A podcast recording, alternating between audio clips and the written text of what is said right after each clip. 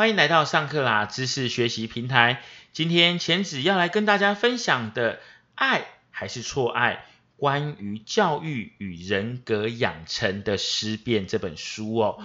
那钱子来聊一聊这本书当中，它大概是叙述什么样的重点？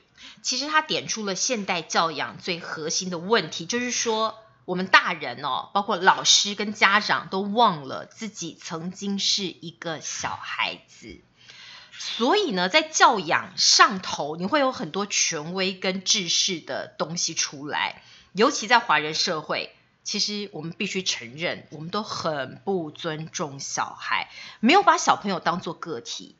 可是这几年情况真的有改变，因为西方的教育思想呢，开始慢慢影响了我们。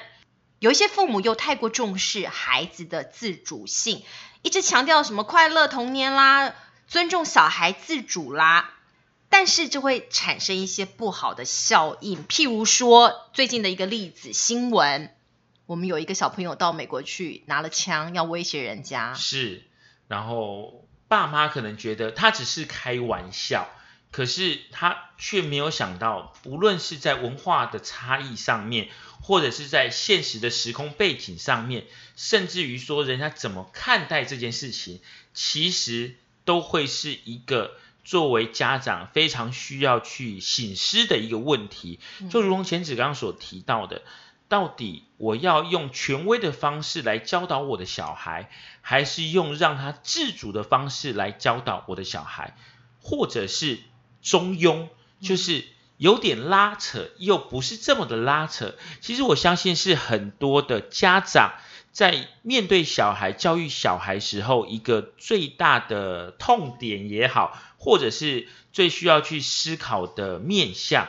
很多时候我们常在讲，到底我要的是一个我自己的影子，还是要的是？让他快乐成长的小孩，大部分的家长都会说：“我希望我的小孩是能够让他快乐成长。”但是，大部分对于小孩的方式，不管是管教的方式，或者是思想上的一个培养，都是以那种“我希望你照着我想要走的路走，我希望你成为我的影子”那样子的形式来做。沟通还有做教育有，但是回到了这本书上面，他是怎么跟我们说的？呃，其实这本书的作者严泽雅哦，他没有给一个固定或是一个肯定的答案，他只是不断在书里头举例，然后刺激读者，也就是家长们来思考：你到底这样做是爱还是错爱？你到底应该怎么样？那个界限在哪里？你要尊重小孩，这是权威。这两个，一个胡萝卜，一个棍子，你要怎么使用？而且他强调啊，真的没有一定的标准，因为每个小孩都不一样，就是要 case by case，就是要因材施教。很多读者听到这里会说，那这本书是不是不值得读了？其实并不是哦，他在里头有做了非常多的举例，因为作者他本身是一个小留学生，所以他其实接受了很多西方的教育，他要告诉家长。很多东西，学习力跟情趣培养才是关键。一直在追求某一些，譬如说评量，或是数字，或是成绩，这件事情其实是很愚蠢的。作者因为他是小留学生嘛，所以呢，他用他自己成长的角度来回溯过去他成长中遇到的点点滴滴。譬如说，大家都讲华人的教育有很多缺点呐，像是虎妈虎爸啦，或填鸭式的教育。其实他在书里头，他并没有完完全全扬弃这个部分。他认为华人世界重视课业这件事情是优点，这不是缺点啊？难道小朋友你都不给他一点点压力，他会读书吗？他会成长吗？但是。因为重视课业这件事而放弃所有的课外活动，譬如说体育课啦、艺术啦、音乐啦，放弃这些爱好跟课外活动，这个才叫做缺点。因为如果你的小孩是一个不爱读书的小孩，你叫他哎放弃这些休闲，放弃这些有趣的课外活动。只要专心的在课业上，你等于就是逼他讨厌学校嘛。他可能还没有踏进学术或是学习的领域，他就开始讨厌学校，他根本不想去上学。所以呢，在这本书里面有提到，教养它是一门科学。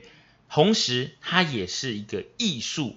那我们也知道说，在这本书里面有大量的引用《论语》，茄子能不能来跟大家分享一下？对啊，听到这里，很多人都觉得这是老 Coco 吧，《论语》《论语》怎么还拿出来用啊？都是在应付联考而已。可是其实他真的，嗯，作者就是。毫不留痕迹的融入了这个他的书里头，他把这个孔子学而篇三个层次的快乐，包括不亦乐乎、不亦乐乎、不亦君子乎，他来证明快乐的路是无限宽广的，而且主导权要在你自己手上。其实这个道理就是你要教小孩子，快乐来自生活情绪。就说你想象力越丰富的人，他越快乐。所以你要给孩子的不是说学历或是金钱，而是你要培养他的想象力。因为未来他的想象力越丰富，他的路越宽广。譬如说，很多人会把东西搞错或混为一谈。家长或是老师会说，快乐学习就是无忧无虑。其实不是哎，你不要以为学习其实要学习快乐。对，就是反过来说，学习快乐。不要觉得压力对小孩一定有害，这个是你要打破的第一个迷思。因为大家觉得小朋友压力太大，他会不喜欢学习，所以作业少啊，考试也应该少，管教也应该放松。其实并不是这样，该不该给压力是因材施教。这个小朋友很自律，他必须给他一点点压力就好了。这个小孩子他并没有这么自律，你可能要给他的压力要多一点点，他才能向上学习呀。嗯，不过在这本书里面，除了刚刚讲到了观念之外，更重要的是思辨能力的一个培养。作者也有提到了一个非常重要的关键。我觉得这个可能是作者自己受用一生，他也希望推荐给读者的。就像我刚刚讲的，这个书没有给你答案，可是思辨能力这件事情非常重要。也就是说呢，像他自己，他四十年来，他每天都把最好的时间留给阅读，而且他的成长经历其实是有一点点传奇的哦。他很小就去美国读书，可是他大四的时候，他本来是学医的。他放弃医学院的学业，转到比较文学系，然后呢，在这个博士学位即将到手之前，他又回到台湾，踏入了出版界。他的意思是说，如果他只照他的父母给他的这样的路，他一直往前走，看起来是很宽广，看起来也是很成功。可是他在思辨中，他知道这条路不适合他自己。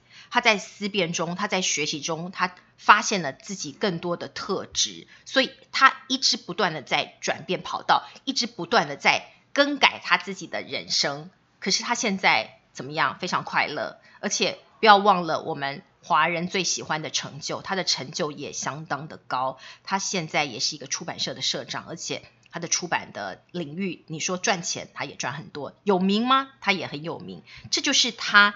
自己要分享的教养经验，最重要的，他的父母从原本的担心到现在的完全支持。这本书是分享他自己成长经验的一本书，给所有的父母参考。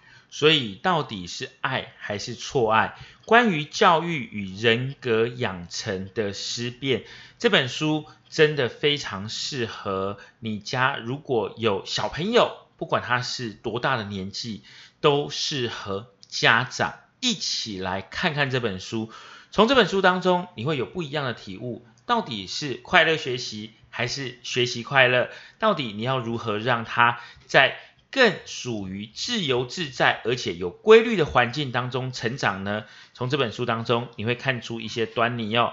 那以上呢就是我们帮大家揭露有关爱还是错爱，关于教育与人格养成的思辨这本书的重点内容。如果你对这本书有兴趣的话，也都可以上乐天 Kobo K O B O 的网站上面了解更详细的内容。